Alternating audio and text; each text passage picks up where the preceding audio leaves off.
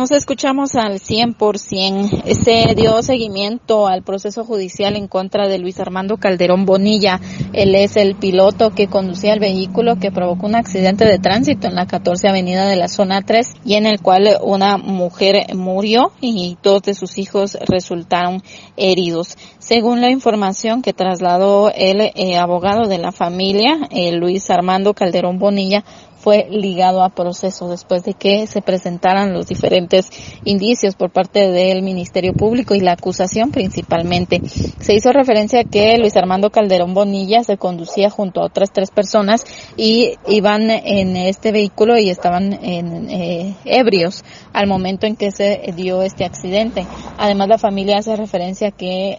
los que iban en el vehículo agredieron al esposo de la víctima mortal y por lo tanto otras personas fueron quienes apoyaron para detener a Luis Armando Calderón Bonilla. Él eh, estuvo en carceletas durante el tiempo que eh, tardó el realizar esta primera declaración en la, cual, en la cual el juez determinó que sí debía ser investigado tanto por eh, lesiones culposas como por homicidio culposo. Por esta eh, situación eh, se hizo referencia también por parte del juez de la familia de la víctima mortal que se eh, tuvo un acuerdo en el cual el sindicado se comprometía a dar un resarcimiento económico a la familia y por lo tanto él tenía que salir en, en libertad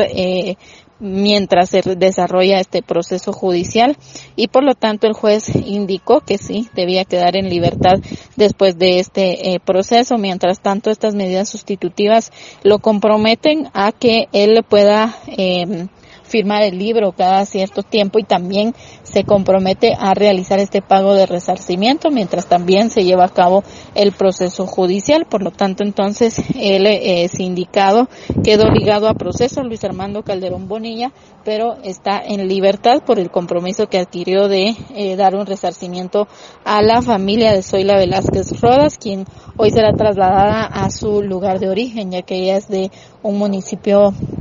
de la costa sur y por lo tanto será trasladado su cuerpo hasta este lugar. Con esto vuelvo a cabina, como nos escuchamos.